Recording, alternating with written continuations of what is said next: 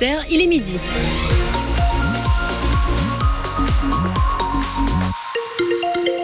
Pour la météo, aujourd'hui, c'est du beau temps, ça fait plaisir. Le soleil fait son grand retour dans tout le département. Tout le monde pourra profiter de ses rayons.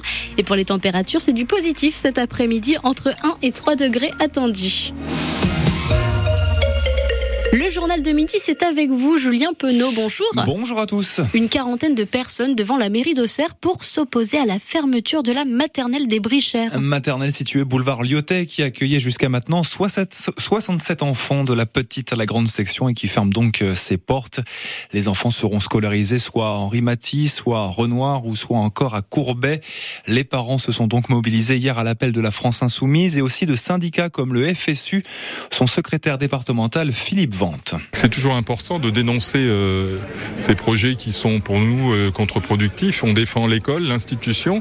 On n'arrête pas de nous dire que c'est formidable, l'école, c'est là où euh, on construit l'individu. Puis on s'aperçoit que dans la réalité, on prend ça comme un coup. Et, là, c'est un exemple de plus. Ces enseignants, ils ont l'impression d'être sous le fait accompli, c'est-à-dire qu'ils n'ont pas été concertés. Et ils ont l'impression d'être des pions une fois de plus, alors qu'ils font un travail formidable au quotidien. Je rappelle que l'école des Brichères, c'est dans un quartier politique de la ville, qui a été repéré comme tel avec des élèves qui ont besoin du mieux et du meilleur. Et je pense que ces enseignants font le mieux et le meilleur au quotidien. Et là, on les méprise quelque part. La fermeture de l'école maternelle des Brichères avait déjà été actée en octobre dernier par la mairie qui se justifiait à l'époque par une baisse démographique de la population. Les écoles, collèges et lycées qui ont pu rouvrir leurs portes ce matin après une journée de fermeture à cause de la neige. L'arrêté préfectoral a pris fin mais a posé beaucoup de questions. Il a été déposé au nom du principe de précaution. Vous êtes nombreux à avoir réagi sur notre Facebook. Beaucoup d'un d'incompréhension. Le politologue au Serrois Jean-Vincent Olindre, enseignant de sciences politiques à Paris Assas, c'était notre invité. Il est revenu avec nous sur ce principe de précaution. C'est l'idée du risque zéro, en fait. C'est tout le problème. C'est-à-dire jusqu'où on va. Et le risque zéro n'existe pas il n'existe pas dans la dans la dans la vraie vie. Simplement, euh, on essaie de le limiter au minimum. Et donc le préfet s'est dit à un moment donné, il y a école seulement le matin pour la plupart. Donc c'est toujours un arbitrage difficile, disons euh, pris par l'État ou pris par les politiques, compte tenu du fait qu'il y a des injonctions contradictoires des citoyens. D'un côté, les citoyens veulent être protégés par l'État et par le politique, et de l'autre, ils veulent pas non plus qu'on leur dise euh, quoi faire. Et donc, euh, quand l'État prend ses responsabilités, on lui reproche, et quand il les prend pas, on lui reproche. Jean-Vincent Hollindre, politologue au Serrois, professeur de sciences politiques à Paris Assas, invité ce matin de France Bleu au Serre. Interview complète à retrouver sur notre site francebleu.fr. Lyon est toujours en jaune pour neige verglas. Quatre départements restent en alerte orange. Il s'agit de l'Aude, l'Aveyron, l'Hérault et le Tarn. Un homme d'une quarantaine d'années placé en garde à vue hier à Sens après que sa femme l'a accusé de violence conjugale. Elle parle d'une gifle et assure qu'il a tenté de l'écraser avec sa voiture, boulevard du Maréchal Foch. La victime a été auditionnée et lui est toujours en détention. Lui aussi a terminé en garde à vue pour avoir menacé hier après-midi des agents de sécurité de la SNCF dans un train Migène-Auxerre. Les policiers l'ont attendu en gare pour l'interpeller. 15 poids lourds de l'agroalimentaire épinglés par l'autorité de la concurrence. On parle ici de Bonduel, Andros ou encore Unilever, sanctionnés d'une amende de près de 20 millions d'euros. Les 15 marques se sont en fait mis d'accord entre 2010 et 2015 pour ne pas communiquer sur la présence présence ou non du bisphénol A dans leurs produits, un perturbateur endocrinien soupçonné de provoquer des troubles et des maladies comme le cancer ou l'infertilité. L'affaire débute en 2010, Emmanuel Collardet. À l'époque, les dangers pour la santé du bisphénol A sont déjà connus. Ce perturbateur endocrinien est notamment suspecté d'être lié à l'infertilité, au diabète, à l'obésité et plusieurs types de cancers. Il est pourtant présent dans de nombreux produits du quotidien comme les conserves ou les canettes.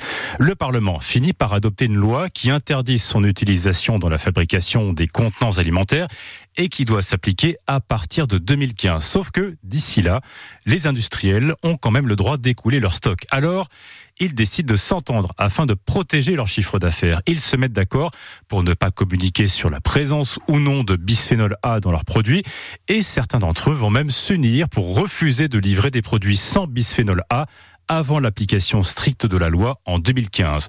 Deux ententes très graves, estime l'autorité de la concurrence, car pendant plusieurs années, elle a privé les consommateurs de pouvoir faire le bon choix pour leur santé. Emmanuel Collardet pour France Bleu au Cerf. La Bourgogne-Franche-Comté et sept autres régions attaquent SNCF Réseau devant le Conseil d'État. Elle conteste la hausse des péages qu'elle paye à cette filiale de la SNCF pour faire circuler leur train TER. Cette augmentation augmente euh, pour les années 2024, 2025 et 2026. La décision du Conseil d'État sera rendue en février. Si elle est validée, cette hausse des péages, eh bien, ça, sera, ça pourra se faire ressentir sur vos prix de vos tickets de TER. Le casting du gouvernement Attal se fait toujours attendre. Le Premier ministre poursuit ses rencontres et consultations. Aujourd'hui, il s'apprête à déjeuner avec les présidents des groupes politiques de la majorité. Gabriel Attal était ce matin avec plusieurs représentants de syndicats, d'organisations patronales et des présidents d'associations d'élus. L'annonce de la composition de ce gouvernement pourrait tomber dans l'après-midi selon les proches du président. Le gouvernement prévoit une nouvelle hausse de 10% sur l'électricité au 1er février. Une honte du vol. La déclaration ce matin du communiste Fabien Roussel. Il fait référence ici à la hausse des taxes au 1er février sur les tarifs de l'électricité. C'est toujours en discussion. Le gouvernement compte en augmenter, augmenter la pression fiscale pour renflouer les caisses de l'État. La reprise de la Ligue 2 de football, c'est lundi pour la JOCR. Mais France Bleu Auxerre s'intéresse ce matin à une toute autre catégorie, euh, l'e-sport. Figurez-vous que l'AGIA évolue aussi à travers les jeux vidéo, la e-Ligue 1 à travers le jeu de foot euh, FIFA 2024. Mais là, attention, c'est du sérieux, c'est pas vos enfants qui jouent, ce sont des vrais professionnels. L'équipe vient de reprendre la compétition hier, malheureusement défaite 2 à 0 contre Montpellier. On écoute l'entraîneur Pedro de l'équipe de l'AGIA E e-sport. Pardon. EA Sports. It's in the game. Auxerre, ça reste une petite ville. C'est plus difficile pour un club et une ville comme Auxerre de rayonner nationalement autrement que sportivement. Et en fait, euh, l'e-sport peut apporter cela. Information, décision, exécution. On sait très bien que dans les foyers où il y a des enfants, certains sont passionnés des jeux vidéo, en plus d'être passionnés du foot. Certaines générations ont un petit peu plus de mal à aller au stade. Eh ben, ça peut accrocher tous ces jeunes qui euh, auraient peut-être envie de rester chez eux et au final, ben, papa euh, ou maman euh, aiment beaucoup la GIA, vont au stade. Ben, moi aussi, je vais y aller, mais c'est aussi parce qu'en fait, euh, je vois qu'il y a une équipe e-sport. C'est somptueux. Ça apporte aussi une visibilité au niveau ben, des jeunes du centre de formation qui euh, ben, identifient plus facilement Auxerre car euh, ils regardent les compétitions des IFC et donc ils voient euh, la Auxerre. Et ça finit au fond de filet. Mais c'est ça aussi le foot. C'est marquer des buts alors que tu voulais faire autre chose ou que tu étais en train de tomber.